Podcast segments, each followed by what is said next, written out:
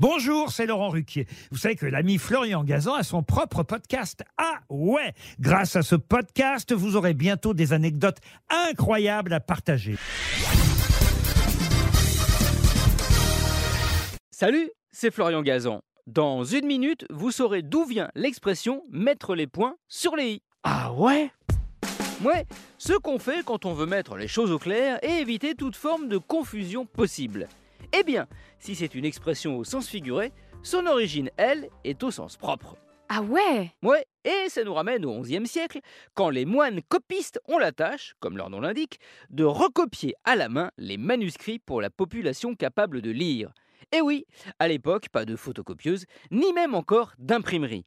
Ces ecclésiastiques passaient donc leur journée à écrire. Ils utilisaient alors l'écriture gothique, une écriture serrée et abrégée, choisie non pas pour des raisons esthétiques, mais tout simplement parce qu'elle permettait d'économiser le parchemin. À base de peau de mouton, de chèvre ou de veau, il coûtait alors la peau, mais des fesses. Ah ouais? Ouais, sauf que cette écriture gothique a fini par poser problème car elle était assez illisible et pas mal de lettres se confondaient en fait avec d'autres, notamment le i. On l'écrivait alors sous la forme d'un simple trait vertical, donc on pouvait le prendre aisément pour un L.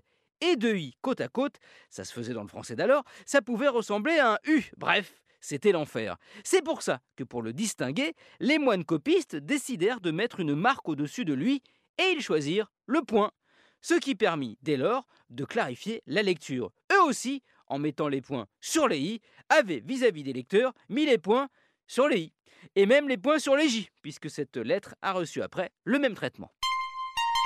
Merci d'avoir écouté cet épisode de Ah avec euh, un point sur le i hein, de ouais. Retrouvez tous les épisodes sur l'application RTL et sur toutes les plateformes partenaires.